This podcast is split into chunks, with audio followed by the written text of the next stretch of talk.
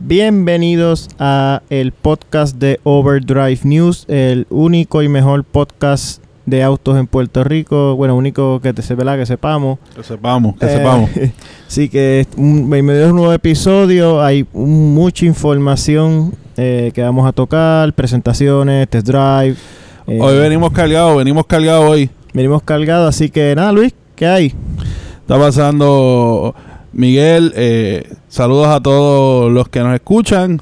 Eh, ya salimos de una parte difícil del año, todo el mundo en finales, graduaciones.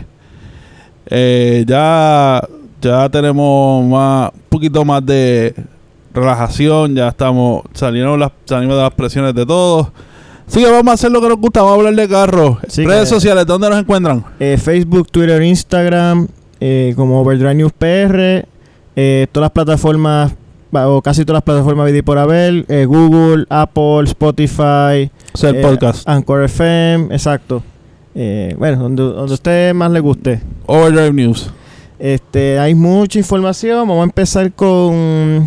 Hace exactamente dos semanas, Toyota de Puerto Rico lanzó eh, lo que es eh, la eh, eh, duodécima generación del Corolla, el Corolla Sedan, ese auto tan popular. ¿Quién en Puerto Rico no ha tenido, no, no ha sido dueño O conoce a alguien que o conoce a, o que conoce a alguien o ha puesto sus manos o se ha montado en un Corolla un Corolla. en algún punto de sus vidas? Si no me equivoco, son 46 millones de unidades desde que empezó en el 1966. Y que es un auto extremadamente popular. Ya tiene 53 años de experiencia. Eh, pues Toyota usó la facilidad del lote 23 allí en Santurce eh, para lanzar lo que es el Corolla Village, que es la, la, la campaña de lanzamiento del, del Corolla eh, 2020. Eh, tenían dos modelos, el convencional, que by the way ando en el este weekend, así que para el próximo podcast ya estaremos hablando de vamos, que- a- ya vamos, vamos. impresiones de verdad del ma- manejo del Corolla y tenían el híbrido, que el híbrido va a llegar, poco más o adelante. sea, está ya, en- hay varios en Puerto Rico, pero va a ser a la venta al público un poquito más adelante. Entiendo que también voy a tener la oportunidad de probar el híbrido, así que ve, ve, Vamos, vamos, vamos a hablar pronto de, de- de esas dos unidades. eh, le- le va- vamos a sentarnos en ellas, nos vamos a poner cómodos. eh, vamos a jugar con todos los botones. Exacto, vamos a, a darle, a darle... Pa- para que usted, antes de hacer, antes de hacer cualquier compra, como siempre, consulte con nosotros. Y si nos tiene que preguntar sobre alguna unidad, pues para eso están nuestras redes sociales, como ya le dijimos, en todas, en todas y cada una de ellas. Overdrive News PR. ¿Cómo estuvo eso el lote 23? Pues ellos llevaron a. Eh, tuvieron varios DJ y el show ¿verdad? principal fue con este grupo, los Rivera Destino. Eh, que está. Eh, nunca lo había visto en vivo. Eh, son es como, como. También con mucho de comedia a la vez. eh, cantan y. Sí. y, eh, creo que eh, ¿verdad? Fue bastante acorde a, ¿verdad? la personalidad del Corolla.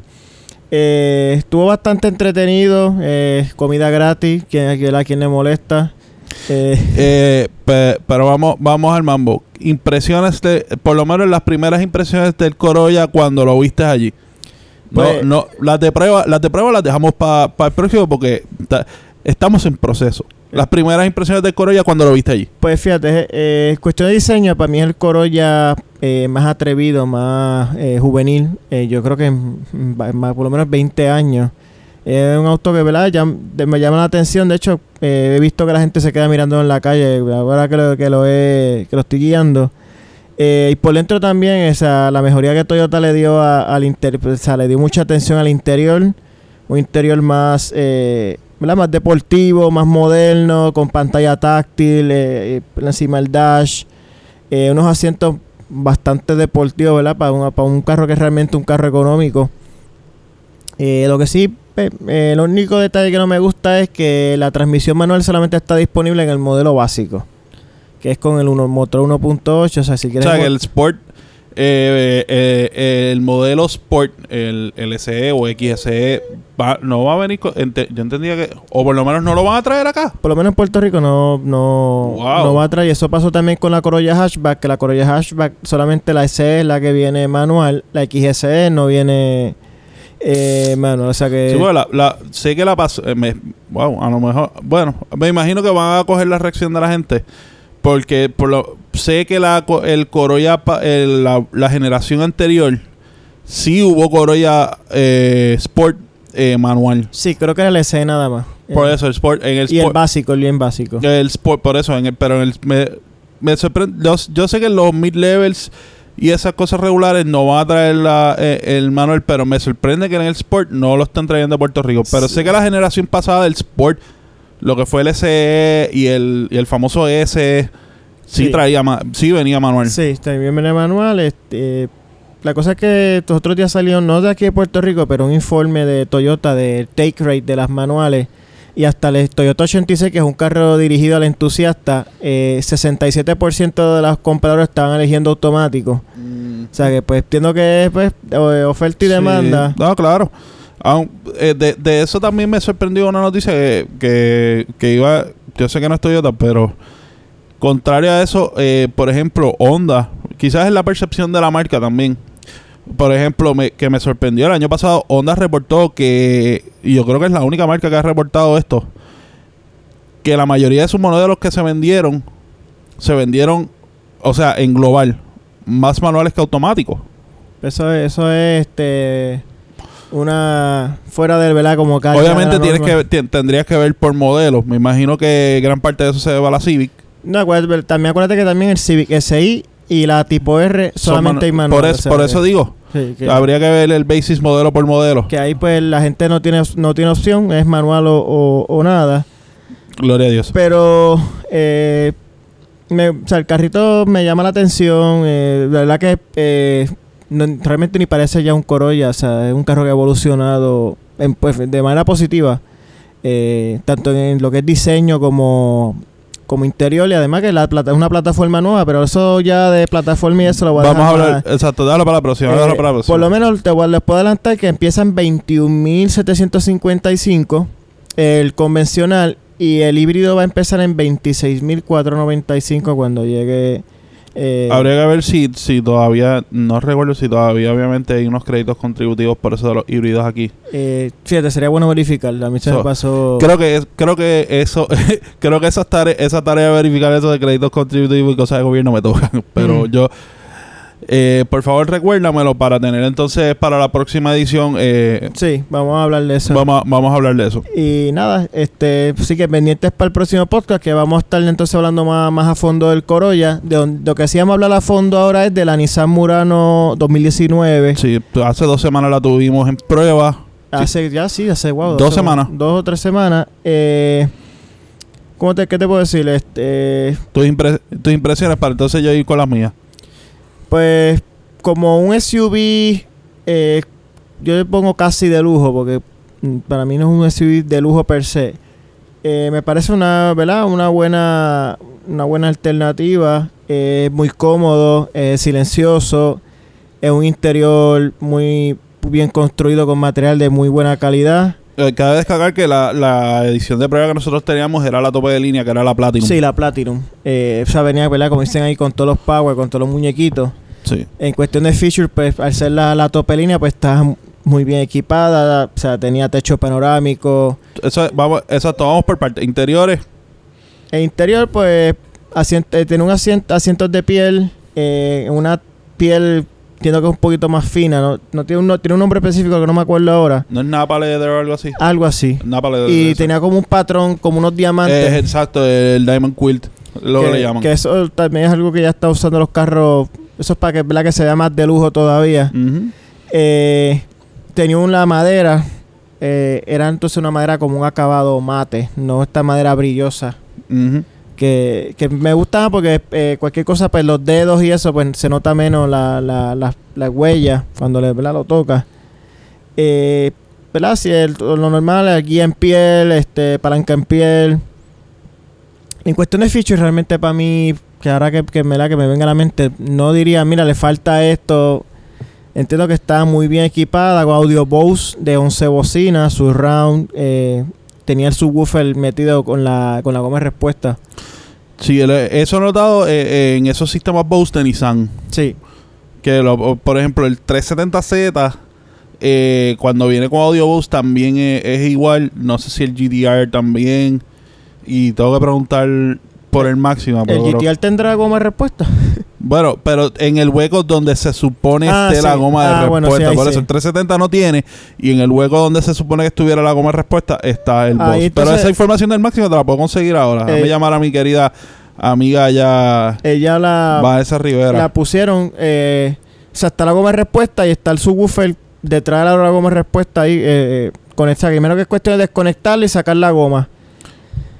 Eh, o ¿qué no la, habría que ver si la tiene por debajo. No, eso no me fije. No, eh, tú levantas el ah, el- pues el se, se le va a baúl dar y- su subwoofer. sí. Ok. Eh, pues un manejo bien silencioso. Eso me, me sorprendió que eh, es casi aislado de- de- del... Y creo Ujú. que también juega mucho la aerodinámica. Es una, es una guagua con una silueta bastante Sí, aerodinámica. aerodinámica.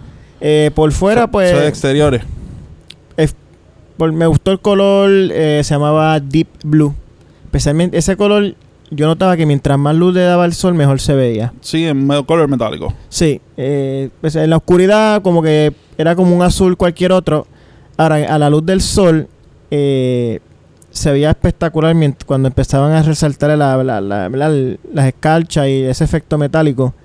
Me gustaron esos aros, eh, son aros de 20 pulgadas. Eran dark silver, si no me equivoco, era el, el- el acabado. Sí, yo le tiene los dos. Me gustó el, el contraste con, con el color de la guagua. Esa, ese modelo específico tenía eh, iluminación full LED, tanto al frente como atrás. Señales, luces de reversa, todo era completamente eh, LED. Mira, me confirma mi querida amiga Vanessa Rivera de ya de, de Aguadilla, eh, Aguadilla Motors, eh, que sí. Eh, también en el máxima, eh, donde está la respuesta, está el subwoofer Bose. Ah, pues entonces parece que ellos eh, pues lo montan así, que by the way, eh, es una buena, ¿verdad? Porque entonces no tienes que montar el subwoofer aparte y liberas espacio del baúl, ¿verdad? Para lo que se supone que sea el baúl, que es para carga. Y no tienes este subwoofer eh, molestando en una esquina ahí del, del, del baúl. Pasando a lo que es performance, la Murano, la primera Murano salió en el 2003. O sea, hace ya 16 Sí. años. Sí, eh, este motor es básicamente el mismo desde esa primera Murano. Nissan pues le ha añadido ciertas cositas, la ha revisado. Eh, el motor responde muy bien y suena bien. Es un V6. eh, el sonido pues es más agradable que el de por ejemplo un cua- cualquier 4 cilindros turbo o casi, casi, casi cualquier otro 4 cilindros turbo. Eh, mueve muy bien la caja de la, de la Murano. Me sorprendió realmente la fuerza que tiene. Eh, yo pude, ¿verdad? Eh, probarla varias veces y, en cuestión de power no, no tengo ningún tipo de queja. Eh, la CVT, pues, mm, si, si tú me preguntas, pues te preferiría haberlo visto pareado con una transmisión automática convencional por cuestión de feeling. Pero entiendo que la CVT eh, trabaja bien junto con ese motor y, lo mantiene siempre. Lo que es su, parte pico de su power band. Este motor realmente no tiene ningún tipo de problema moviendo las 4000, más o menos 4000 libras de, eh, de Murano.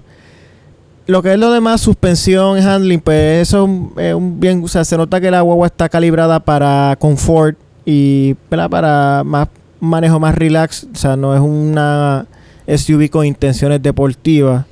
Y entiendo ¿verdad? que eso está bien porque no, no es el, el demográfico que están eh, buscando. Eso sí, el consumo de gasolina está, está mejor de lo que esperaba, pero es considerable, ¿verdad? Es una guagua pesada, un motor grande, es de esperarse, ¿verdad? Pero pensaba que, iba, pensaba que iba a gastar más gasolina. Y lo bueno es que usa gasolina regular. Así que nada, este, te, te pudiste montar, la tocaste. Dime Ok, vamos, vamos, vamos por partes. Interiores. Eh, tú contigo, el interior de, el interior del cuero en esa Platinum me gustó. eh, me gustó eh, el color chocolate que usaron. eh, caía muy bien, especial, eh, hacía buen contraste, especialmente con pues con el acabado en madera que hablabas, que, que- que mencionaste, eh, el Diamond, el Diamond Stitching, el Diamond Quilt, ¿cómo le llaman? Que es algo que, que empezó en los carros, eh, eh, esa costumbre de, en estos carros handmade de, Ingla- de Inglaterra, eh, lo que era Rolls Royce, Bentley, eh, especialmente en Bentley. Bentley lo hizo bastante famoso en, los Arnage y todos esos modelos, pues hemos visto que más más más más marcas están utilizando ese tipo de acabado en sus asientos y le da así le da un toque real de lujo a la guagua. Eh, asientos sumamente cómodos gracias al que se inventó esa. Ah, esos son los, ah, los, los cero, cero, exacto, gravedad, los sí. cero gravedad, los, los zero gravity, que los han utilizado, los han- desde que los introdujeron en la hace dos generaciones en el Altima, han sido un palo. Sí, y, y cada vez como que mejoran más. Sí, así que gracias a aquel inge- gracias a ese ingeniero en NASA que se inventó esa tecnología que, que utiliza Nissan. Interiores, como te dije, eh, sumamente cómodos. Eh, si usted tiene una familia que no necesari- que está buscando una guagua que no necesariamente sea tres filas, pero que sea una guagua grande y cómoda, eh, en esa parte la Nissan Murano lleva te, te- te supera las expectativas. Sí, o- es bastante. en interiores, tengo que darle aplauso a Nissan. Eh, algo que me gustó comparado con otros modelos, la, no sé si es porque es la Platinum o si es que cuando introdujeron la Murano hicieron esa revisión en la pantalla táctil. Eh, pero si la comparo con otro modelo Nissan que, que, que probamos, que fue el Altima. El Altima, yo lo, había mencionado en el podcast, que veía que era, un eh, que era una pantalla táctil que la guiaba mucho, no era tan rápida. Contrario, en la Murano, eh, sumamente responsiva, eh, muy buena resolución, eh, fácil de usar. y como dije, lo, lo más que vi de la pantalla fue la mejoría eh, en la cuestión de la velocidad. Eh, eh, eh, responde, al, responde al instante, no la guía, no la guía. Ahí tienen los tan importantes Apple CarPlay, Android Sí, eso Auto. tiene todos los muñequitos, lo, lo, lo que tú esperas estándar ahora. Exacto, que ya eso es En cuanto a diseño, pues más bien es una evolución de- del diseño inicial de, de, de esta CUV, que fue de las primeras CUV que, que vinieron de estas crossover allá en el 2002. Eh, sí, el motor lo mueve muy, mueve muy bien, pero y, y parea bien con la CVT. Y esto que voy a decir, pues depende cómo tú lo tomes, pues tiene sus positivos negativos. Y es que lo que estábamos hablando, eh, este, este, este aparear la, la CBT con el motor, el, el VQ35D, que es el motor de la Nissan Murano, es el mismo motor eh, que llevan usando desde hace, yo creo que fue la misma, la, de hecho, en, en la primera Murano vino la, misma combinación. Eh, un dato de ese motor, vamos a, vamos a los datos. Eh, Andrés, lo tenía por aquí. Pero se viene usando, ese, es- ese motor se viene usando en varios modelos desde eh, el mismo motor. Desde el 2002. O sea, lo que es Pathfinder, eh, Máxima. 350. eh, No, 350 empezó con, eh, con una variante de ese motor, pero se movió. No, eh, bueno, es que ahora Sí, tiene el no, 3.7. Sí, Ah, exacto. ah, Ellos, pero ese motor hubo mejoría. O sea, y trajeron otras tecnologías. Eh, Pathfinder, eh, un montón de modelos en la, de la línea Infinity aún todavía usan ese motor. Y por, por esa parte, sí es un motor que es tried and true. O sea, que es un motor que, que es probado. que es probado, que es un motor que ya tú sabes lo que te va a dar. Y, ¿sabes? Eh, sí han habido un poco de mejoría cuando le pusieron eh, variable valve timing. eh, siempre hay una poca mejoría del motor, pero básicamente tú estás teniendo el mismo drivetrain de desde que desde que trajiste la guagua en el 2002 por primera vez que tiene sus ventajas y tiene sus desventajas. Como por ejemplo ya tú te montas en una Murano y tú sabes que es una Murano y sabes cómo se va a conducir y ya tú que, que, que es bueno porque por esa parte ya tú sabes qué esperar de ella y clientes que son fieles a esa marca o a ese modelo pues ya saben qué esperar. Pues mira quiero la Murano eh, ya mi Murano está en años pues quiero una Murano nueva me siento esto es una Murano. Pero por otra parte eh, y es algo que veo no tan solo en, en, esto en, en esta en este modelo lo veo en ese en esa parte de arriba de Nissan porque ellos han, han traído tecnología nueva y han hecho mucho avance en el econo en las cuando bajan los modelos económicos, motores nuevos en la Yux, en la Geeks, hasta se ha corrido eso hasta cierto punto hasta la Altima. Pero cuando vemos este 6 cilindros, cuando empieza estas generaciones que utilizan 6 cilindros, lo que es Máxima, eh, Pathfinder, eh, Murano, básicamente son drivetrains que, que no cambian. Y ahí Nissan no ha aprovechado tecnología que hay disponible que pueda ayudarlos, por ejemplo, con el rendimiento de gasolina, que es una boba con un poquito gastona, especialmente si tú puedes, puedes comparar con, con modelos, con otros modelos competidores que quizás tienen cierto tipo de tecnología disponible. Eh, como lo es, por ejemplo, Highlander, los motores de, de Honda. Pero no.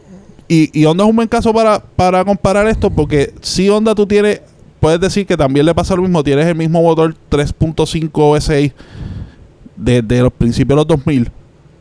Pero es un motor que Honda ha evolucionado con diferentes tecnologías, eh, Direct Injection, eh, eh, ha mejorado lo que es el, el Valve Timing. Nissan, yo creo que ya como marca debe empezar a, trabajar eso. A esta, esto es un motor bueno, es una excelente base. Es una excelente base. Pero, ¿sabes? Hay, hay cositas que puedes mejorar todavía, que puedes traer mejor rendimiento y mejor eficiencia a ese motor pero sería una, es una, y eh, la, la Murano, especialmente en precios, si estás comparando la, la Platinum, que es una. ¿Cuánto, cuánto, cuánto estaba la Platinum? 49 mil. 49 mil. no, tenía un pi, no me acuerdo exactamente, pero 49 mil algo. 49 mil algo. Si tú te buscas, por ejemplo, eh, los precios, y esa es la tope de línea, si tú vas a comparar tope de línea con tope de línea con competidores, y yo creo que quizás por ahí también es que Nissan está apostando eh, como pasa con el Altima, es una buena compra por el precio. Sí. Porque Highlander es un poquito más arriba, el Ford Co Explorer es un poco más arriba, eh, la Passport está por ahí, aunque yo creo que está por ahí, pero un poquito más arriba. y empieza en 33 mil. Exacto, la, básica. la, básica. Yo creo que ellos están apostando a eso. Pero tú sabes por qué yo creo que no han invertido mucho en ese motor, porque para mí ese motor, ya ese motor tiene como tal ya una fecha de caducidad. Y esta especulación personal, esto ¿verdad? no es nada oficial, pero yo creo que cuando llegue la próxima Murano, que será ya como 2021 tal vez, 2020, 2021. Bueno, no creo que, yo creo que un poquito más porque esta, esta Murano que estamos probando es rediseño, o sea, es un mid-cycle refresh. Eh, anyway, para la próxima Murano, yo creo que ese motor V6 lo van a lo van a eliminar y van a usar entonces el, de compresión variable de cuatro cilindros. Sí, hay que ver cómo, hay que ver, no sé cómo está ese motor en movimiento allá con Infinity. Entiendo que ese motor, hasta lo que yo he leído, eh, no ha habido. Y el, el el problema es que el Altima, por ejemplo, en Puerto Rico no lo están trayendo y no he escuchado mucho de que se esté moviendo de Estados Unidos el último con ese motor bueno, siempre, va, eh, siempre va a ser menos que el, que, el motor ah, estándar pero yo lo más seguro que lo que quieren ver es que el motor en cuestión de reliability salga bien y la, la producción ¿verdad? tener la máxima capacidad entonces para poder extender eh, expandir el, eh, la disponibilidad del motor o sea eso es lo que yo creo también como está ¿sabes, ¿tú sabes qué, qué, carro yo estaría pendiente para ese motor? Eh, yo estaría pendiente a dos carros. Hasta cierto punto, eh, aunque yo sé que no va a basarse en este, pero como comparten ese, comparten bloques para, para esos motores, Frontier que viene con un nuevo, con que se supone que para eh, finales de para el próximo año estén introduciendo, estén presentando el nuevo modelo que va a salir para el 2021 y se dijo que va a ser base V6 también y el próximo 370. El próximo Z. Y el próximo Z sí hay rumores de que puede estar moviendo, eh, saliendo de 6 cilindros y bajando entonces a un 4 cilindros turbo. Que podría, por, por ahí podría romper la cosa. Puede ser que con una turbina un poquito más grande, con, ¿verdad? Con, con, con un esto un poquito más agresivo, ¿verdad? Para, para... Sí, no, o, o, o, un motor, por ejemplo, con un poco más, aunque no tenga más, aunque no tenga tanto tope quizás como como el 370, eh, pues un poquito más de torque. Pero yo creo, yo creo que el 370 va a seguir ofreciendo un V6. Lo que pasa es que yo creo que va a pasar a sala el V6 que tiene el, el Q50 y el Q60, que es el Twin Turbo de 3 litros. Yo creo que entonces el 370 va a ofrecer o un 400 quizás en los modelos base, puede ser este. Y entonces los, los otros modelos tope, quizás los Nismo y todo eso, pues usan el, el que ese es- creo que es BR30DETT. E Si no me equivoco, es el, el, El código. el código. Pero overall, eh, yo pondría la, la Murano es, es una opción a mirar. Eh, y como te dije, quizás las desventajas pueden ser de, de un poquito, sacrificas un poco de eficiencia, que, que es el caso de la Forerunner, por ejemplo.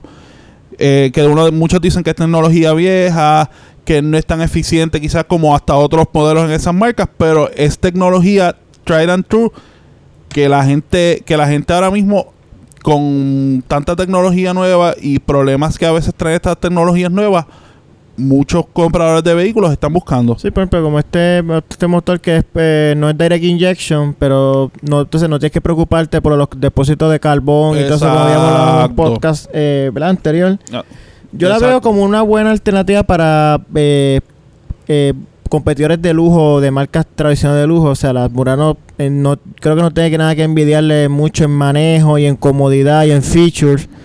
Por, Si te, si te, exacto, si te está buscando un feeling de lujo, pero no quiere, no, no le importa el nameplate ni y quiere ahorrarse par de peso, la Murano puede ser una buena opción. Sí, entiendo que es muy buena opción eh, y, y, ¿verdad? está diseñada para complacer esa, esa categoría de SUV que es tan eh, competitiva y es tan exigente el, el público Sí. que, que, ¿verdad? que busca vehículos ahí. Así que nada, le doy las gracias a Motorambal Nissan, que siempre... eh, Siempre, piensan en nosotros. Sí, siempre rápido escriben y, y siempre nos dan la mano. Tan interesante, fíjate, tan interesante probar cómo está, cómo se comporta, porque es básicamente bastante del mismo drivetrain de guagua, pero en carro. Y con el Máxima. Sí, eh, sí. sería muy interesante. Y el Máxima fue otro modelo que, que básicamente eh, el refresh nuevo entró a la par con la Murano. Así que yo creo que eso es otro. o- es. eso es un vehículo que Motorama nos gustaría No, estoy pendiente a ver si después quizás aparece un, un Máxima ahí para probar. para probar. Así que nada, O sea, vamos. eso es un- y, y a mí siempre me han gustado los máximos. No, yo- Especialmente eso, esa- estas últimas dos generaciones, los interiores. yo pude ver uno en el, en el estacionamiento. Eh, ni, eh, se, se- Nissan, Nissan hizo un buen trabajo en este en este refresh. Yo vivo, yo vivo enamorado de, de- desde hace, mentira, tres generaciones. Los maxi, eh, del máxima interiores color caramelo. Ese color, por no, no es crema, pero el color caramelo. sí, que es como más oscurito. Exacto. No es como Uf. tal beige, que ese... que- No, exacto. Sí, a, a mí me, me- o sea, es que eso mismo, vuelve el mismo motor, pero es- ese tiene en vez de 260 caballos de fuerza Sí, eh, como el de la Murano, Sí, el, eh, eh, está el tuning, en vez de ser para, para más torque, es más para caballos. eh, es más pa- top end. Es 300 caballos, que bueno, se me olvidó mencionar, la Nissan tiene 260 caballos de fuerza, 240 libras pie de torque, ya habíamos dicho transmisión CVT. Esta en particular era tracción delantera, o sea, en palabras finales 4x2.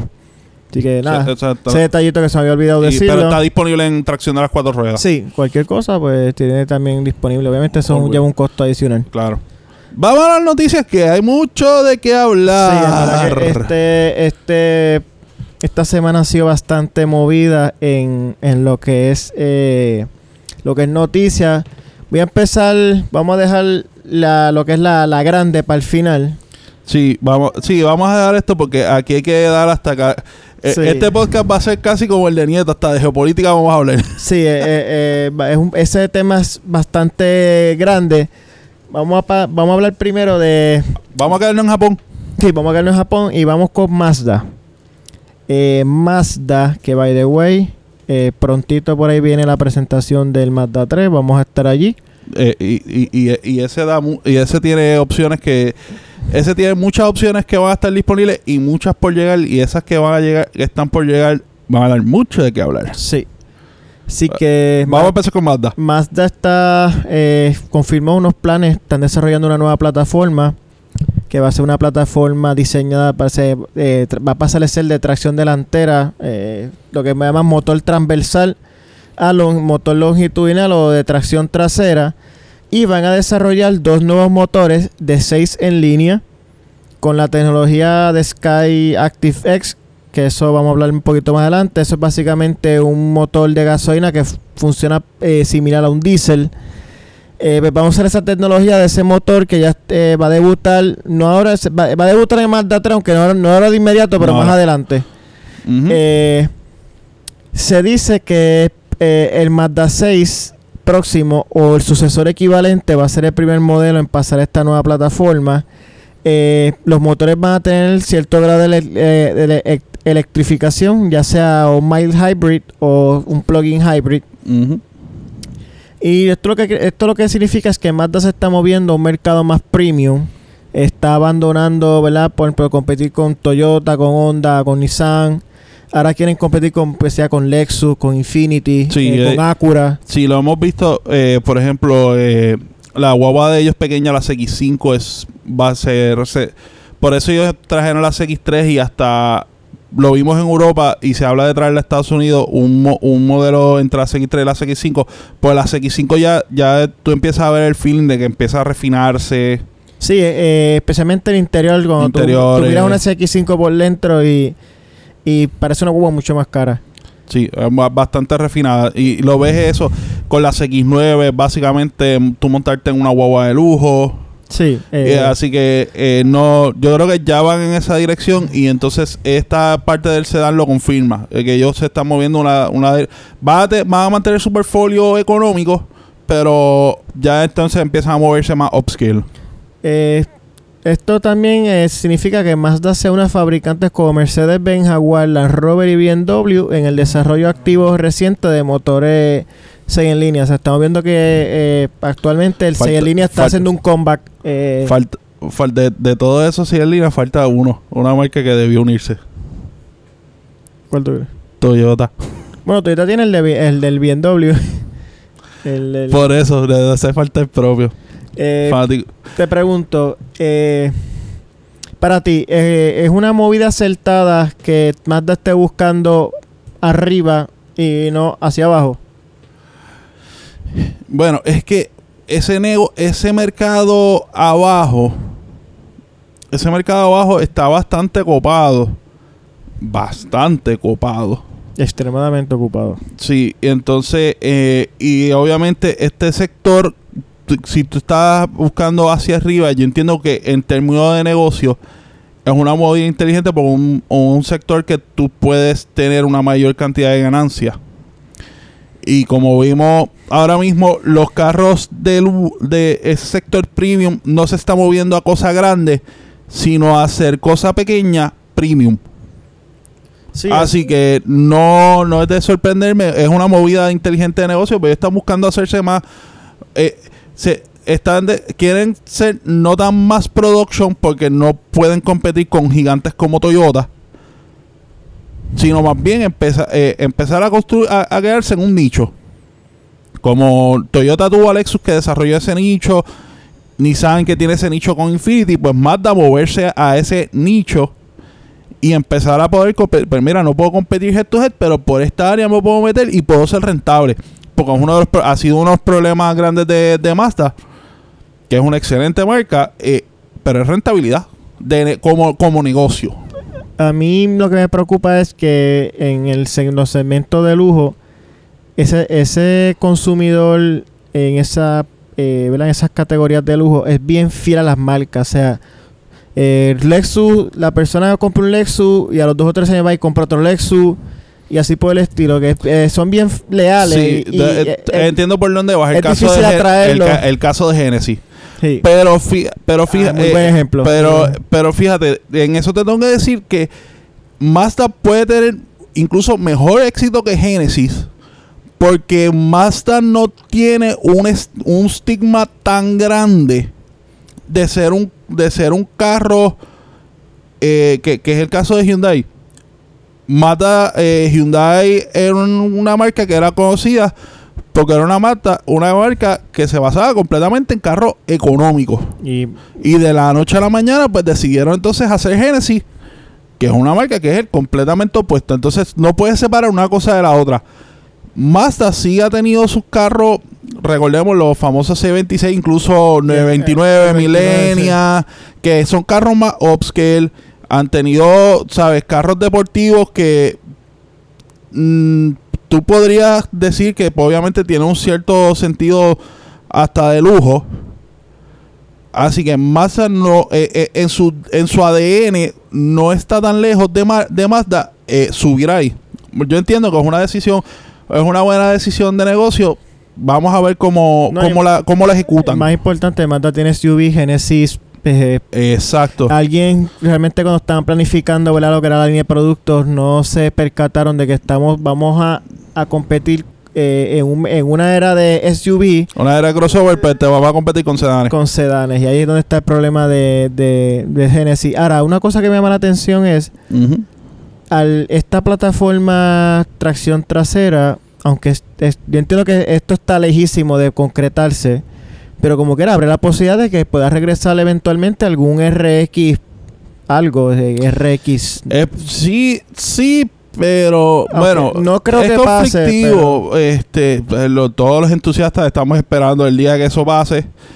Eh, pero realmente no todo dependería del desarrollo ahora mismo de, de cómo van ellos en el desarrollo de ese motor eh, rotativo. Entiendo que van a tener que, eh, como quiera que sea, de lograrlo, ¿verdad? De, de concretarse. De alguna forma lo tienen que electrificar. Eh, Exacto, tienen que electrificarlo porque no hay manera de que ese motor, un motor rotativo sin, sin electrificación eh, logre ¿verdad? Eh, los estándares actuales de, de economía y de, y de, y de y de emisiones. Y de eficiencia. y de emis- eficiencias. Pero, eh, o sea, De hecho, y se ha hablado de eso, de que, de que puede ser, ellos están hablando de que está, sí, ellos no han dejado morir la tecnología rotativa, pero se han, se han movido a eso, a, a buscar experimentar con ella, con eh, electrificación. Vamos a ver si, cómo romper la cosa por ahí. la cosa es que, pues, o sea, abre la posibilidad, ya, ya tienen la plataforma y, pues, ¿verdad? Eh, eso es lo más importante. Y, a- y antes de movernos a, noticias, a, a otras casas quedándonos en, en Mazda, eh, mencionaste ahorita el Sky Active, el Sky Active X, Sky Active X. Sí. Eh, ese motor, para los que no sepan, eh, creo que hemos mencionado algo de ese motor. Creo es que el- en los primeros podcasts Sí, hablamos de ese motor. Sí. Eh, hay, hay otras noticias. Ya ese motor salió en Europa. Y lo- las noticias son sorprendentes. Es un motor cuatro cilindros. eh, por estándares europeos son algunos 180 y tantos caballos de fuerza.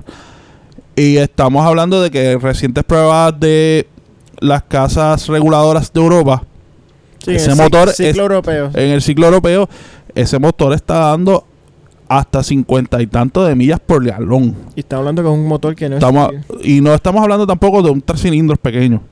Estamos hablando de un motor 2.0 creo que es. dos sí, pu- 2.0. 2.0, o- un motor de 2 litros, grande, 4 cilindros, solamente a combustión, alcanzando números de carros híbridos. Hay que mencionar que el, el ciclo europeo pues es un poquito más... Los, los números de Europa siempre son más altos de los de acá de la EPA, de acá del gobierno federal. Sí, pero ¿cuánto, ¿a cuánto puede bajar? ¿A cuarenta y tantos pi- Como quiera, sí, o sea, como quiera va a haber muy buenos números. O sea, decir que va a haber muy buenos números acá. Eso no hay, no hay duda. Eso para eso pa- para un carro, para un motor cuatro cilindros puramente de gasolina, yo creo que sería líder por, y por, por longa. Así que ha- hay que ver, como lo habíamos mencionado en, en podcast anteriores, este, cuando ellos van a traer este motor acá a Estados Unidos. Yo creo que están en fase de de pruebas con la con las casas reguladoras de acá, con EPA, con el CARB de California. Puede ser que quizás pues, Yo creo que de, de uno o dos años. estén esperando la aceptación en el mercado europeo o ¿verdad? cómo se desempeña el motor en cuestión de reliability o la producción, este que la, la producción esté a máxima capacidad y suplir la demanda. Igual, para mí debe estar por ahí eh. El- el- la clave. Así que, hay que ese es otro, ese, ese motorcito hay que velarlo porque ya, mo- ya Mazda lo ha prometido en el en el Bata 3 habría que ver si entonces también lo entran en la CX5. Sí, que entonces pues también esa tecnología va a pasar a los seis líneas que están eh, desarrollando, que by the way es uno de gasolina y uno diésel. Así que vamos a, vamos a ver por dónde va. Así que Nos nada, quedamos en Japón. vamos, quedamos en Japón y vamos a hablar de la próxima, bueno, vamos, vamos a un par pequeños asteriscos ahí. Eh, próxima Toyota Tundra podría obtener un V6 Twin Turbo híbrido con hasta 450 caballos de fuerza. El asterisco en próxima va porque todavía no se ha confirmado si es o un refresh de la Tundra actual que, este- eh, que es plataforma nueva. o van a, o van a esperar. Yo, yo creo que sí. Ya Oye, que los otros ya mencionaron de que había una plataforma con la Tacoma. Sí, ellos están trabajando en una plataforma con la Tacoma. Incluso Tacoma, eh, Tundra. Eh, creo que también va a haber algo de, la, de esa plataforma con la Land Rover por ahí. Con la Land Rover, no, eh, perdóname, la Land Cruiser. Land Cruiser, sí. Land Y- Cruiser y Lexus. Exacto, o sea que yo, pues yo me inclino más que van a esperar a introducir el modelo nuevo completo para entonces ¿verdad? Eh, traer, porque no me hace sentido un motor tan complejo en una plataforma que ya es eh, ¿verdad? arcaica, por, por, mis- por decirlo. Este motor eh, V6 Twin Turbo viene del Lexus GLS, un motor de 3.4 litros. Eh, voy lo van a combinar con, con uno o dos motores eléctricos y entonces la, la potencia subiría de cuatro- a 450 caballos de fuerza y hasta 500 libras-pie de torque. Ambas cifras eh, superan eh, cómodamente lo que es el V8 de 5.7 litros actual, pero donde lo va a superar, casi lo va a humillar, por decirlo así, es en economía de combustible. Porque se estima que este, este nuevo V6 Twin Turbo híbrido va a llegar hasta 30 millas por galón y supongo que esto va a ser uso combinado o autopista. Wow. Sí, auto, debe ser autopista. Autopista o uso Pero como quiera que sea 30 millas por galón. dobla. eh, eh, eh, en, en, en cualquier escenario de una pickup full size es increíble. es increíble. y está, es el- exactamente el doble del de los usos combinados del 5.7 que son 15 millas por galón. Sí. So, esos motores de full size son bastante gastones. Eh, de hecho, se ha mencionado que este motor Twin Turbo que están desarrollando para esa plataforma nueva, eh, yo entiendo que va a venir una versión que no es híbrida de ese motor V6 Twin Turbo y que ese motor V6 Twin Turbo va a estar también apareciendo en lo que es la nueva Land Cruiser que están desarrollando y la y su contraparte de Lexus que es la, la LX. LX. Así que Eso sería un cambio bastante radical entonces. lo que- Sí, yo creo que se van a estar mova- moviendo de, la- de los ocho cilindros. Eh, cuando empezaron lo- esta, estas Land Cruiser fueron seis, obviamente seis en línea, no, no fueron ocho. Pero eh, nunca, nunca ha sido turbo. No, no, nunca ha sido, siempre ha sido aspira- siempre ha sido aspirado como le llaman, nunca ha sido eh, de Force Induction, así que que estar pendiente a Toyota. Fíjate, me, me, me da curiosidad qué motor usar en la próxima Tacoma. Yo no creo que sea un V6 Twin Turbo. No, pa- es como- yo creo que, yo creo que lo. No, yo creo que yo creo que si es la próxima Tacoma, ellos sí estarían desarrollando una plataforma la como tal. Y yo creo que alguna evolución del 3.5 V6. Pa' yo mí- pa' que va a mí- ser por pa' ahí. mí va a ser el mismo 3.5, pero entonces lo van a combinar con, con un sistema eléctrico. Bueno, en alguno de los yo no creo que en todos los modelos. Yo creo que en algún trim limited, Puede ser. eh, yo creo que en algún trim limited puede, puede podemos estar viendo el híbrido porque como tiene, tú tienes un trim que que, que son los más que se venden, que son básicamente la- estas versiones off-road. Tú no podrías combinar un sistema eléctrico ahí. No, y es que también hay que ver que esto le añade costo. Eh, ¿Verdad? Para, lo- para el- público que esté buscando mantenerse en un precio, ¿verdad? Razonable. Eh, Y con toda la competencia que hay en ese sector de Tacoma. sí. eh, pues, Yo creo, yo creo que se van a quedar con el 3.5 veces alguna evolución de ese motor. La verdad que ver. Yo entiendo que ya como para 2021 más o menos este, estaremos viéndola. Sí. Eh, próximo, ¿dónde nos movemos ahora? Eh, vamos ahora hacia a donde Audi. Eh, hay un modelo que ya era un modelo ícono, el Audi TT. Eh, pero el Audi TT eh, se va del Cuando un mercado. amigo se va. Se fue el Audi TT después de exactamente vacío. 20 años y cerrando su tercera generación. Eh, va a ser eh, ahí donde está aquí donde está la noticia. El Audi TT va a ser descontinuado a, fa- a favor de un emotivo auto eléctrico. O sea, vamos a ver, eh, o sea, en otras palabras, vamos a reemplazar el Audi TT, el drivetrain, con un drivetrain eléctrico. Ah, exacto. Y le vamos a cambiar el nombre. El Audi TT, eh, como saben, es- eh, venía tanto coupé como convertible, roadster. Llegó a finales de la década de los 90, eh, donde la popularidad de los roadster alemanes era eh, compacto, era bien, bien eh, rampante. competía con el Mercedes-Benz SLK y el BMW Z3, de los cuales entonces ahora con esta eliminación el BMW técnicamente va a ser el único sobreviviente, aunque ahora va a ser, ahora es Z4 y no es Z3, pero es el único que... Eh, ¿verdad? Y la próxima generación que posiblemente venga pronto de, Oh, bueno, de ya- SLK. y el Boxster, y lo que, ¿verdad? Que el, el Boxster, aunque el Boxster llega un poquito más después, pero... Y, eh, no, y nota de nota de los TT fue, de hecho, fue uno de los primeros modelos en llegar con una transmisión dual clutch. Sí, el primero realmente. Fue el primero, eh, exacto. la 10G en el 2004. Fue el primer modelo que el modelo que nos trajo la dual clutch fue la fue la Audi TT. El Audi TT en el 2004 con el motor V6, eh, el famoso BR6. Después, después este Audi este, eh, evolucionó, bajó a cuatro cilindros. Después incluso eh, hubo versiones como la- las últimas del TT, la, la RS, El, que fue que trataron de imitar lo que fue el 4 y entonces fueron estos motores 5 cilindros, cinco cilindros. eh, turbo, bastante rápidos. Sí, ese, ese, y ese motorcito ah, es rápido de fábrica y con, con poquitas modificaciones ya hay varios en los 9 segundos. Eh, pero Audi quiere tener el portafolio de autos eléctricos más completo entre sus competidores, con hasta 20 modelos eléctricos y 30 modelos electrificados de aquí a 2025. Bueno, y ellos empezaron, de hecho, ellos la ellos tienen una guagua ya completamente Sí, la eléctrica, e-tron. la, la e-tron, eh, también van a traer por ahí un El modelo- e-tron GT, que es el que sale en la película de Avengers, la Exacto. Endgame. Eh, sí, ya vienen varios. Además, este, están considerando que el, el A8 y el R8 evolucionen también como autos eléctricos. Bueno, el- yo creo que el R8 se va a mover una combinación. Yo creo que va a ser una. eh, como lo hemos visto con varios modelos. Eh, como por ejemplo, eh, A- Acura con el NSX, que es un motor que, que es un modelo que no es completamente eléctrico, pero sí tiene tecnología eléctrica. Yo creo que puede que lo muevan completamente eléctrico o que hagan, hagan algo por el estilo. Eso sí, no va a ser B10. Eso te podemos estar garantizados Sí. que ya no va a ser B10.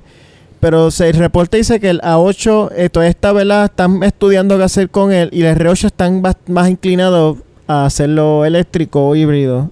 En el caso de- del, ¿verdad? del A8 todavía están ahí eh, ponderando, ahí pensando, ¿lo, lo hacemos, no lo hacemos? Yo creo que yo creo que están esperando a ver quién cómo va cómo van los competidores porque Eh, sí, especialmente el, eh, la línea está de Mercedes, la EQC. exacto la eh, Mercedes si se si se lanza con porque los EQC son pa- más pequeños eh, eh, es una línea más pequeña Pero Eh, van, a, van a tirar pero un... si va a tirar un tipo algún tipo de S-Class sí, eh, eléctrico un- un- va a haber un equivalente si va a haber un un 7 Series completamente eléctrico pues yo creo que ellos están van a mirar por ahí para para ver cómo lo hacen De todas formas, eh, el Audi TT se despide con una edición llamada el Quantum, Quantum Grey Edition.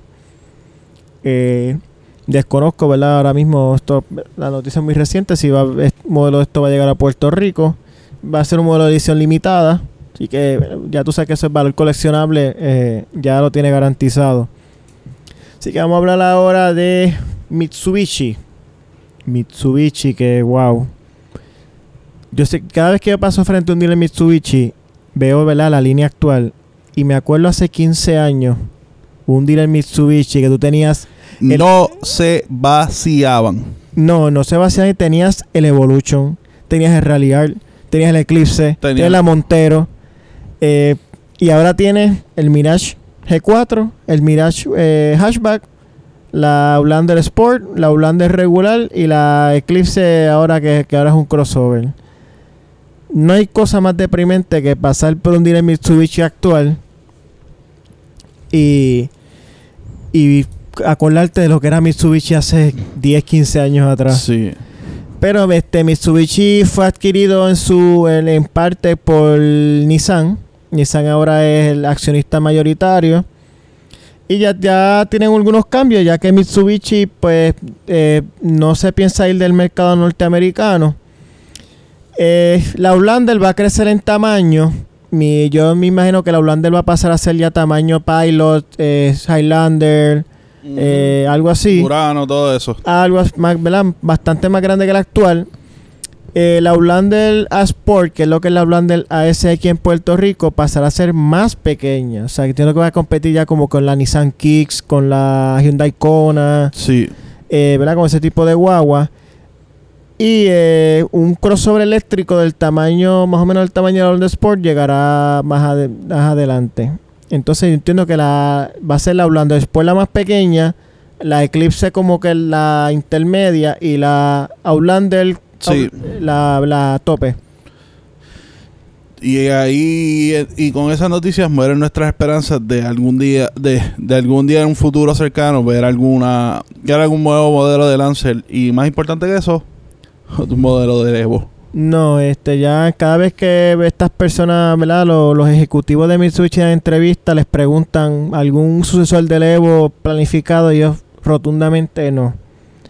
Así que el Evo yo creo que se fue Para no siempre. volver. Sí, lamentablemente. Si usted tiene su Evo, cuídalo, cuídalo, no lo paletee mucho, no, no, no se ponga a darle para abajo como cosa loca. es una, es una verdadera pieza de colección ya. Exacto. Así que vamos otra vez para hacia Alemania. Eh, Volkswagen va a introducir un nuevo crossover eh, sub Tiguan, o sea, debajo de la Tiguan para mercado norteamericano. Eh, hasta ahora preliminarmente se cree que se va a llamar la Tarek. Y esta información viene de una presentación de, de productos que hizo Volkswagen en Argentina, donde aparece una foto de la bandera norteamericana en la lista de países donde se, ve- se va a vender este nuevo crossover. Va a estar contra la plataforma de MQB, que es la plataforma de técnicamente la línea completa de, de Volkswagen. La Swiss Army de ellos. Eh, exacto.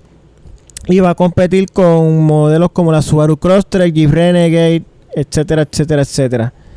Eh, Este modelo es bien necesario para mí, ya que pues, Sí, la Tiguan ahora Ha crecido. ha crecido y se ve mucho más soccer momish que la, la anterior. La anterior Sí, era como un poquito más deportiva, más juvenil Y más pequeña. y más pequeña sobre todo. Y, y volvemos. Eh, todas las marcas se mueven a, a, a dónde está el dinero. ¿Y dónde está el dinero ahora mismo? En los crossovers. En los crossovers pequeños. Así que no, no debe ser sorpresa. Eh, vamos un momento a Japón.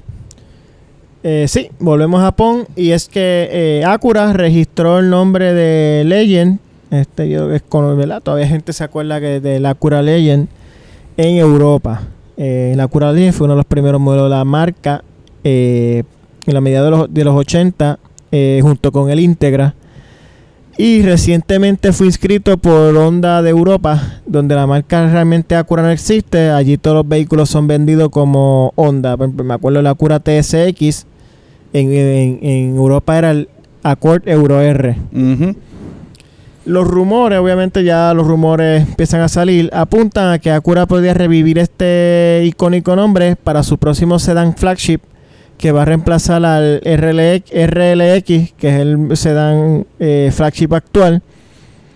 Y va a estar basada en el Precision Concept que la marca presentó el año pasado, o- fue el año pasado creo, Sí, en Pebble Beach. es en, sí, en Monterrey, Monterrey, México. Así que, ¿qué tú crees de eso? Bueno, eh, si yo eh, realmente eh, eh, todavía queda algo del- del- de los sedanes, de ese mercado de sedán, especialmente upscale y siendo una Agura una división de lujo, no puede tener ese, no puede dejar de, de rellenar ese hueco, aunque sabemos que son producciones limitadas. eh, hay que ver con, con qué vienen especialmente mecánicamente. El RL, eh, este, este modelo siempre va a dictar la pauta hacia dónde van en diseño y sobre todo mecánicamente. Yo creo que, de hecho, fue uno de los problemas de ellos con ese modelo, que mucha gente prefería el TL, el TL o el TLX al RLX. Era un mecánica un poco más sólida. Así que, y yo creo que fue una de sus fallas, es a donde Honda Acura debe, debe verificar cómo, cómo trabajan ese modelo. Así que vamos a ver con qué traen, si, si realmente vienen con algo o es que realmente el Legend es un nombre para, como tú mencionaste, el modelo de ellos, pues empezar a, tra- a- a traerlo en otros países, pero con ese nombre. Ojalá lo que, lo que tienen que revivir es el nombre de Integra. Ese sí es el que, el que. Amén. que revivan el Integra. Y ahí entonces, ahí para mí estamos hablando entonces. Exacto. Vamos, antes de movernos a, las noticias grandes, hay dos noticias más que, ocurrieron recientemente que yo creo que, son necesarias hablar. Y es que eh, si hay una eh, Fiat, eh, ese conglomerado de Fiat Chrysler no tan solo hizo noticias por, por la cuestión financiera y las movidas que, que, hicieron o trataron de hacer, sino que uno de, sus íconos en ese portfolio todos muchos se quejaban de que estaba hablando, de que pues eh, ya había marcas, marcas deportivas en ese modelo como McLaren y otra gente que ya les estaban cogiendo el, truco y estaban bajando.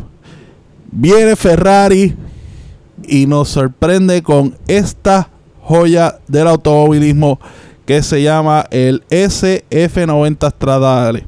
Hay que mencionar el, nombre completo porque el SF90 es también el nombre de uno de uno de, de uno de sus modelos de Fórmula 1.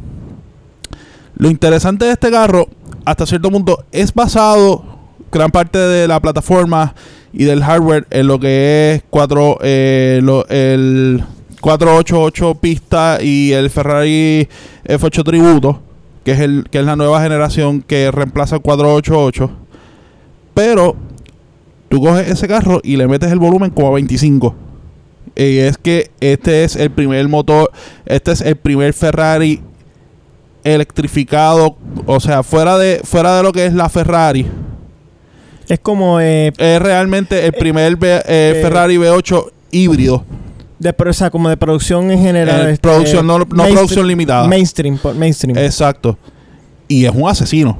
Es un asesino en serie.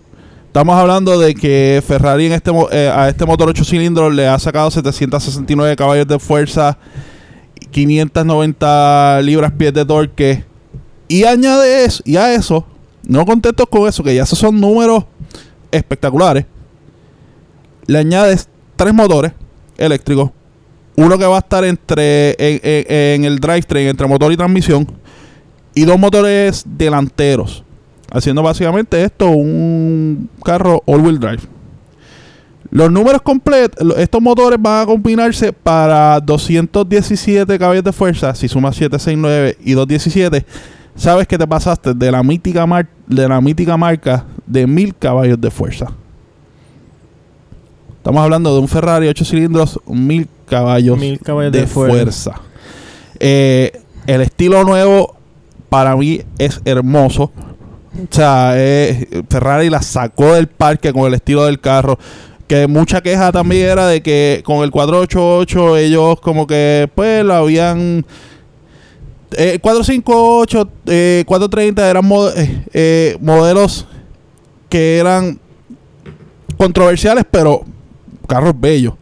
Con el 488 fue como que diluyeron un poquito la cuestión para tratar de refinarlo, pero entonces eh, este, este modelo vuelve a, traer a Ferrari a ser Ferrari. Todo esto en una transmisión dual clutch. Eh, obviamente los cambios los va a tirar en menos de 100 milisegundos. Eh, la transmisión dual clutch 8 velocidades. Curiosamente, este carro no va a traer reversa en la transmisión. La reversa va a ser trabajada a través de los motores eléctricos delanteros. ¿Ventaja que trae esto? la transmisión lo que pesa, pesa, pesa menos, trae un cambio adicional y pesa 22 libras menos que la dual clutch de 7 cambios que hay ahora mismo en el 488 pista.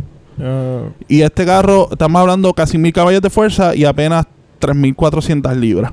Sí, que añadiéndole datos los motores, que esos motores pesan un montón. Que con todo eso, 3.400 libras, todavía este carro es bastante liviano. Es relativamente liviano, sí. Yo decir, estamos hablando, números. Todavía no se ha hablado de números de top speed, pero de 0 a 60 estamos hablando de 2. 0 a 62, que es 0 a 100 kilómetros, 2.5 segundos. Te, te, soy honesto, no me gusta el diseño. ¿A ti no? no me gusta. A mí me gustó. y, y por cierto, los interiores eh, es una pantalla completa de completas 16 pulgadas, que esto va a ser todo el cockpit ahí. O sea, tiene obviamente tus gauges electrónicos, todo el infotainment, todo centrado para el conductor. Eh, no tiene controles manuales externos para el infotainment. Todo va a estar centrado en energía como recientemente ha hecho Ferrari. ¿Impresiones? Eh, pues, eh, o sea, todo lo que tiene que ver con mecánica se escucha obviamente de clase mundial. Pero el diseño de verdad que no, no me... Digo, a lo mejor si lo sigo mirando y ¿verdad? con el tiempo me, me, ¿verdad? me voy a, lo voy cogiendo cariño, pero así inicialmente, hermano, como que no me, no me gusta. A mí me gustó, o sea, porque, o sea, volvieron, dejaron, quizás cogieron un poco del golpe con el 488 y el diseño blando. Sí tienen unos elementos del 812 Superfast, eh, que es un carro hermoso también. Y Ferrari ha vuelto a, diseñar, ¿sabes? Carros que tú, que tú ves en la carretera realmente. Y si le quitan todos los emblemas del cabello, tú puedes identificar, eso es un Ferrari. Y es lo que me encanta de ese carro. Eh, de hecho, en precio se está hablando que este carro va a estar para los 600 mil dólares. Que para carros con ese tipo de tecnología que son limitados, que por empezar, como mencionamos, son limitados este carro no es limitado. Estamos hablando de 600 mil dólares versus cuánto, cuánto costaba la Ferrari. 1 punto, cuando, o sea, costó 1 punto y pico. Más de un millón, era como 1.2. Que son carros limitados, carros de un millón de dólares y te puedes parar de tú, de tú a tú con ellos. Eh, Ferrari tiene algo en sus manos aquí. Sí, a ver, lamentablemente no creo que haya overdrive test de la iglesia, pero... No, definitivo. este Así que habrá que verlo a ver si, si por lo menos llega uno aquí a la isla, que lo, verlo en vivo, a ver cómo, ¿verdad? cómo se, se traduce de, las fotos a, en persona. Sí, yo creo que ese carro todavía, yo creo como para el año que viene podemos empezar a estar viendo. Ya toca rapidito, una eh, así bien por encimita, este Mercedes-Benz, Mercedes AMG introdujo su nuevo motor cuatro cilindros, el motor cuatro, cilindros más poderoso eh, en producción es el M139 y hace 416 caballos de fuerza y 369 libras pies de torque. Ese es el que viene para el CLA 45 y, el A45. 45 que habíamos, eso habíamos hablado de esos dos modelos en la pasada edición. Sí. Ya tenemos, ya tenemos motor. Son 208.9 caballos por litro.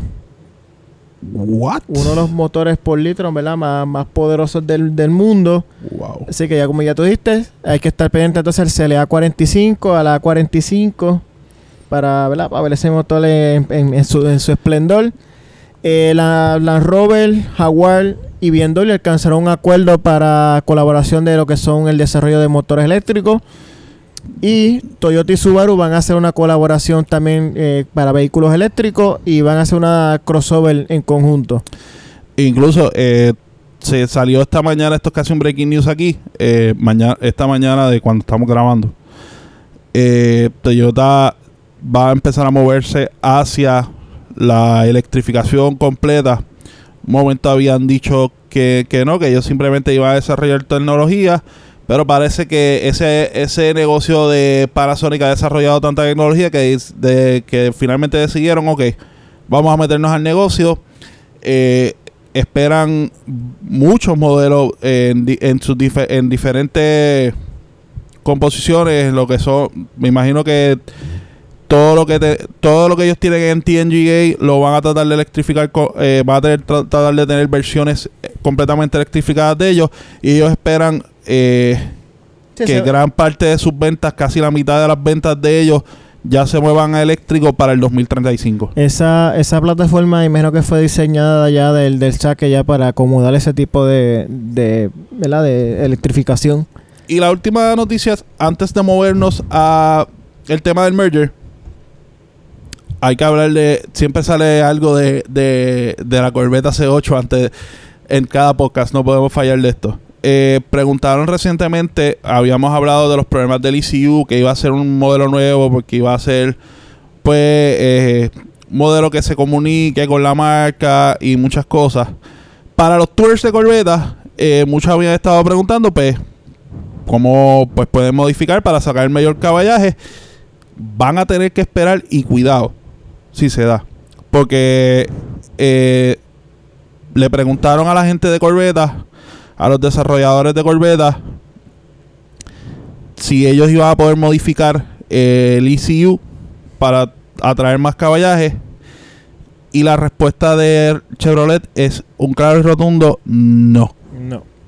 Eh, porque es, una, es un ECU que ellos desarrollaron incluso en conjunto con tecnología militar, por eso de que pues se está hablando de que va a traer tecnología autónoma, eh, updates over the air y todo eso.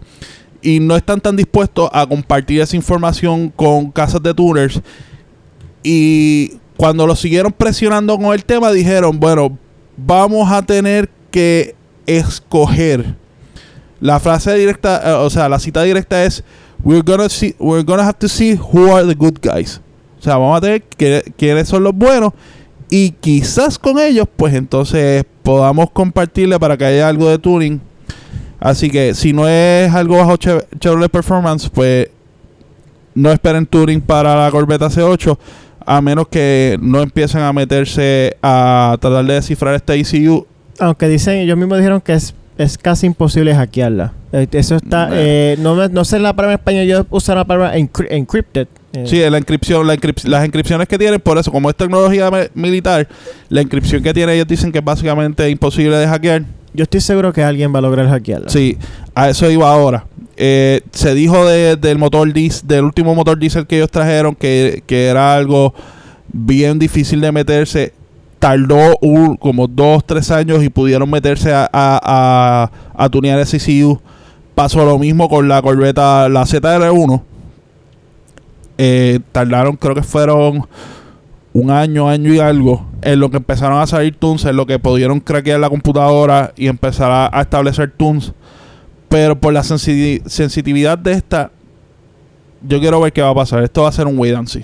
Sí. Eh, sí que nada, como que era lo que tenemos que esperar para ver la, la, la C8 es como un mes, como un mes y medio más o menos. Un mes y medio ahí en el Es- show de. es el próximo mes de julio, por lo menos vamos a ver lo que es el diseño, el interior, Sí. ah, algunos specs tal vez Sí, van. y ya, ya de hecho, si usted quiere una C7 y quiere ordenarla, tienen hasta el 23 de junio, si no me equivoco, para poner su orden. Después de ahí, pues se acabaron oficialmente la- las órdenes de, de la de, C7 de la actual. C7 actual. Así que corra su dealer. Si no, si no, si usted no le gusta todas las opciones habidas y por haber que hay allí, pues y quiere construir todavía su C7, pues tiene hasta el 23 de junio. Vamos al merger. Ahora sí. Eh, bueno, en las pasadas, hace ya. est- Esta noticia empezó hace como más, como semana y media, ¿verdad? Más. Eh, Como yo- semanas, ¿verdad? Sí, porque empe- empezamos a hablar lo, lo primero de merger, de hecho lo hablamos en el podcast pasado, que pues, había un rumor de, de- de que FCA y Renault... Bueno, aquel tiempo era un rumor, después se confirmó de que sí, eventualmente hubo unas conversaciones de lo que era, eh, cuando decimos merge, era fusionar lo que es FCA, que eso quiere decir Fiat, Chrysler, eh, FCA, Fiat, Fi- Fiat- Chrysler, Ram, Jeep, eh, eso, Dodge, pero eso, todo lo que es la bandera de Fiat Chrysler con eh, todo lo que es la bandera de Renault. Renault, que es un, que Renault es un fabricante eh, francés. Que, Es- que hay que recordar que bajo la bandera de Renault, Renault ya tiene un merger con Nissan Sí, es Nissan. y por, Nissan. y por consiguiente obviamente con Mitsubishi. Eh, pues ah, empezaron unas conversaciones para fusionar ambas marcas, ambos grupos. Eh, esto iba a ser un junte de 35 billones de dólares. Y esto los iba a convertir. Nada más. Nada más 35 billones de dólares. Déjame buscar en el chencho el carro a ver si, si tengo Eh. si, si tengo por ahí para entonces fusionarlos conmigo. Pues eh, esto le iba a ser la tercera marca más grande del mundo después de Toyota y de Volkswagen. Eh, la, co- la colaboración iba a ser ¿verdad? una colab- colaboración completa, o sea, un- iban a fusionar e iban a compartir entonces ¿verdad? lo que era tecnología, plataformas, motores, eh, absolutamente todo, fábrica. Eh, creo que eh, FCA sí eh, eh, prometió una propuesta pero eh, ya que Renault está con tiene una, una cola- un- colaboración con Nissan y no sabe que el gobierno francés Sí, ellos tienen un, un stake en un eh, Renault. 15%, o sea que el gobierno francés tenía que aprobar también eh, el, este junte y no querían, eh, ya no estaban trancados en eso. Ya, eh, yo voy a, voy a explicar voy a explicar esa noticia a fondo, pero vamos a, vamos a dar los detalles para entonces explicar cómo vamos, vamos a llevarlos al bochinche del asunto. No, no, que, que termine de explicar para entonces llevar el bochinche. Ah, ok, pues, el bochin- este- Para ponerme las gafitas de la coma y explicar el bochinche. Pues sí, este el gobierno francés no quiso, este ahora Luis va, va a explicar también porque Nissan también puso algunas, eh, ¿verdad? Porque los iba a afectar negativamente, pero esto es que va tan, porque esto va también a lo de las acusaciones de, de Carlos Gons, Gons Carlos eh, Gossen de que es el jefe de Nissan, que era, era jefe. bueno, era exacto, ya lo, lo sacaron. Así que nada, explícanos, porque esto hay Vamos. que ir bien para atrás. Sí, hay- no, hay que, hay que ir bien para atrás. Vamos a empezar primero por el, por el merger de Renault Nissan. Eh, Nissan hubo un momento, creo que fue finales de los 90, por eh, principios de los 2000, se encontraba en problemas económicos.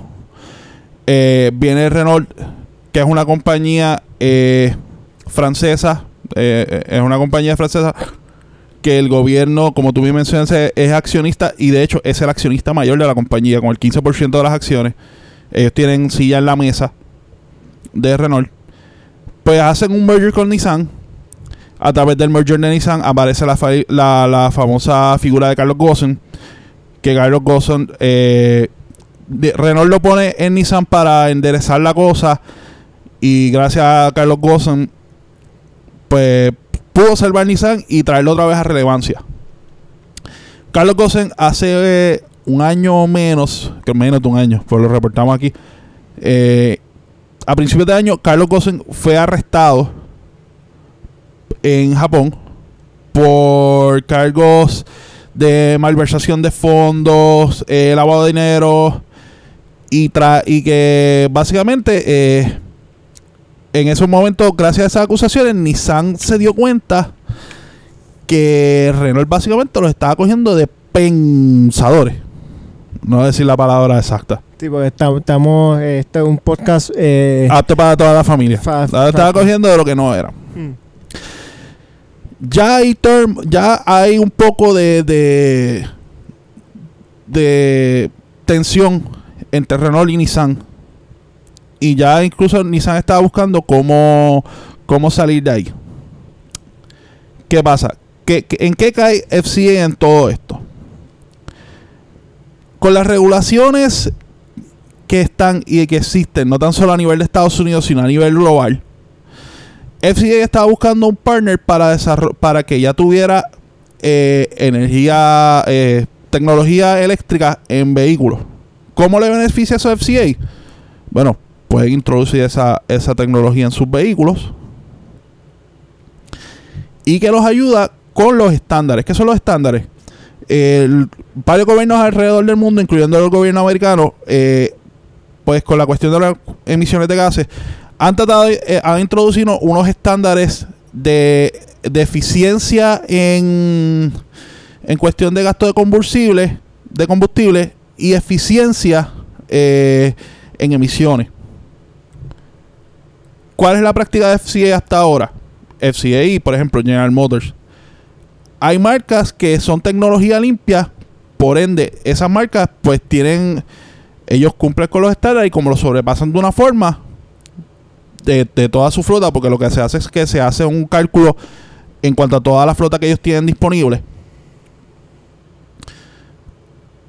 Pues ellos tienen unos créditos, son unos créditos. O sea, te, te, te rebajo, tan- eh, tú te sobrepasas por tanto, pues esta- esos créditos que ellos tienen son transferibles, de hecho. Y hasta Tesla entra aquí porque sale salió una noticia que Tesla, de hecho, hemos hablado del modelo de negocio y mucha, muchos nos preguntábamos, bueno, ¿cómo día 3 Tesla, el modelo de negocio sobrevive? Gran parte de lo que sobrevive es a través de esos créditos.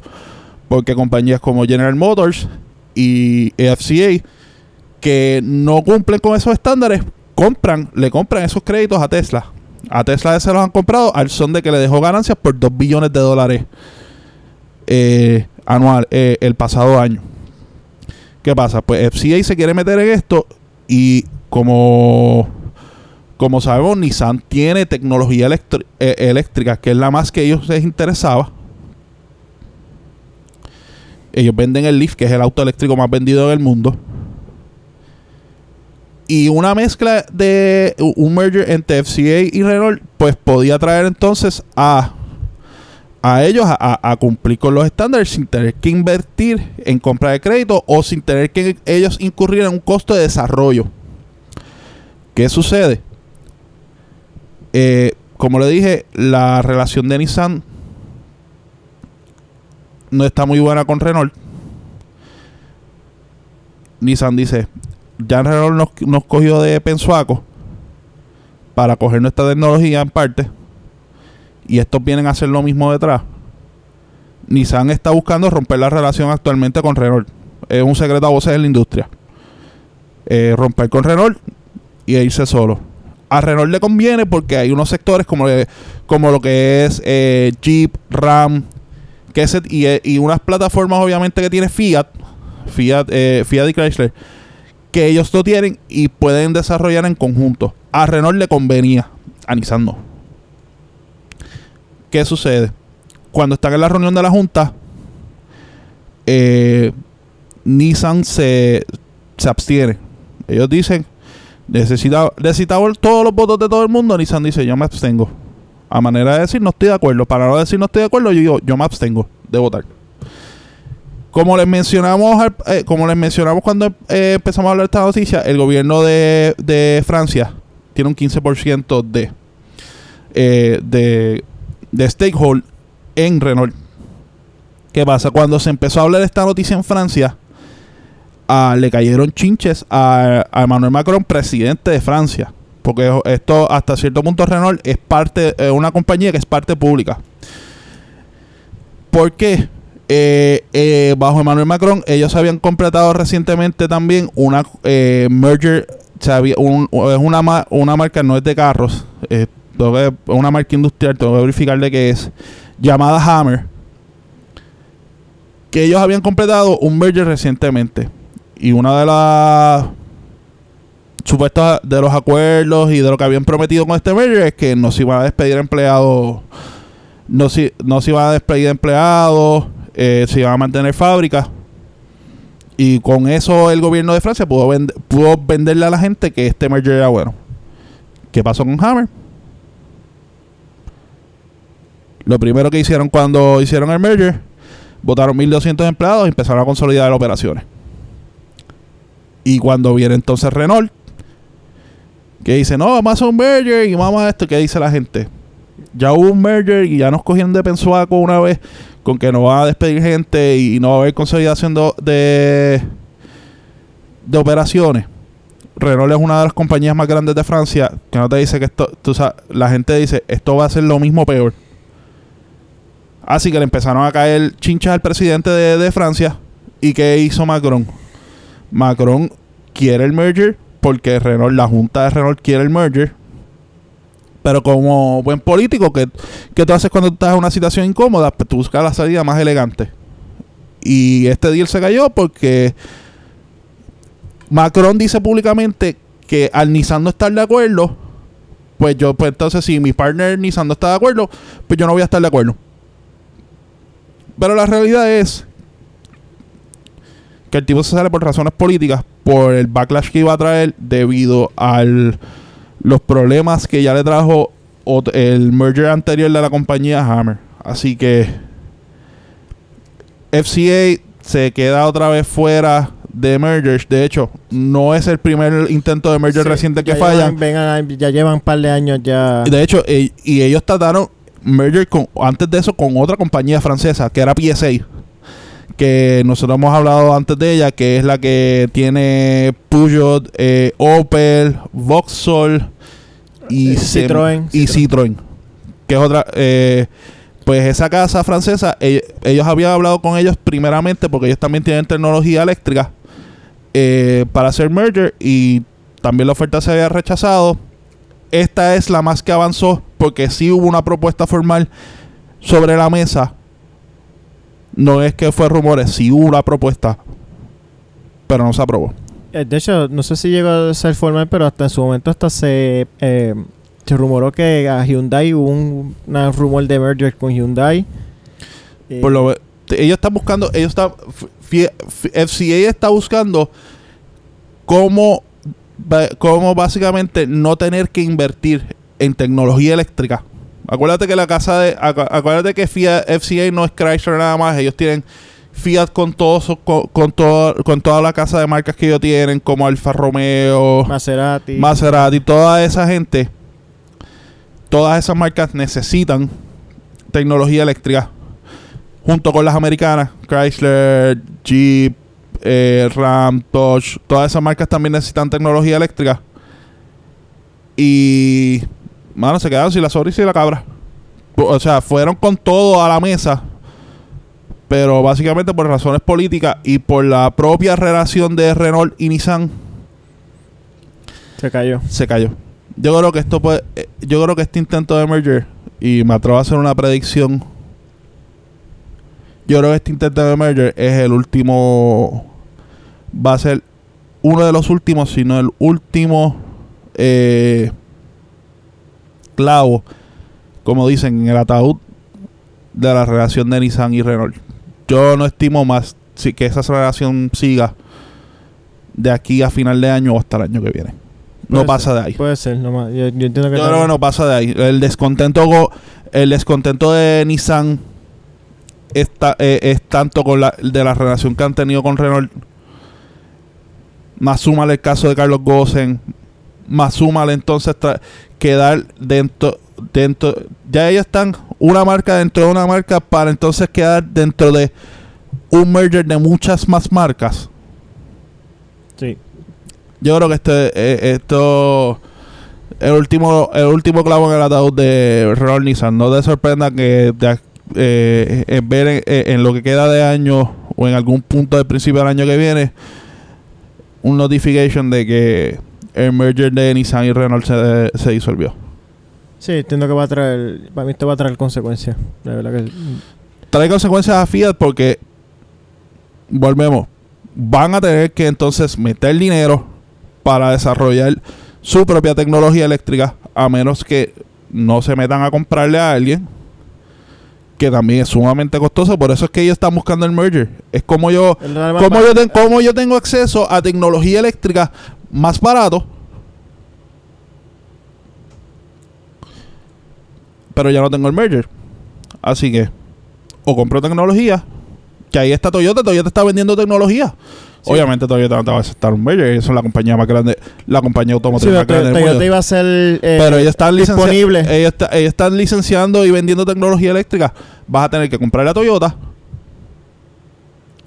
o vas a tener que gastar o, vas a tener que abrir la cartera y empezar a hacer el a empezar a hacer R&D y está bien tarde no, en ese exacto, porque también tiene que empezar desde cero. Ya, pues, pues, si se la compran a Toyota, ya lo que la tienen ya ready to use. No, exacto. Y estamos hablando que más, ni más, todas las marcas ya están súper adelantadísimas en R&D de alguna forma u otra de, en R&D en, en, eléctricas. Por ejemplo, Volkswagen, eh, Ford ya tenía tecnología eléctrica, aún así ellos se fortalecieron con, con el acuerdo con Chrysler.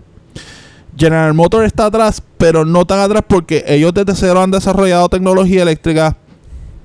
Eh, que, haya fracasado son otros 20 pesos cuando la llevan a mercado, pero ellos ya tienen desarrollo de, tecnología eléctrica. La cosa es que eh, aquí el detalle es que el, anterior jefe de FCA, eh, que fallecido ya Sergio Marchioni, el de eh, exacto, él, no creía en este tipo de tecnología, no creía en autos eléctricos, no creía en autos híbridos y pues nunca dio luz verde al desarrollo activo de, ¿verdad? de esta tecnología. Eh, pues él falleció el año pasado y ahora entonces pues la compañía está cambiando un poco de visión. y ahora se dan cuenta de que en parte lo había trazado en ese aspecto porque no quiso dar luz verde a, desarrollar este tipo de tecnología in-house. Por el costo. Y ahora está diciendo, bueno, todo el mundo nos pasó por el lado y ¿qué hacemos ahora? Nos pasó por el lado y no tan solo, no tan solo el hecho de, de hacia dónde se mueve el mercado en cuestión de lo eléctrico. Nos pasa por el lado, nos pasa por el lado y tenemos respirándonos en la nuca a los gobiernos eh, que cada día más, especialmente en Europa, que, que Fiat eh, eh, eh FCA, la, eh, el FCA como compañía fue comprada por Fiat y ellos el pensamiento mayor ahora no es Estados Unidos, es Europa.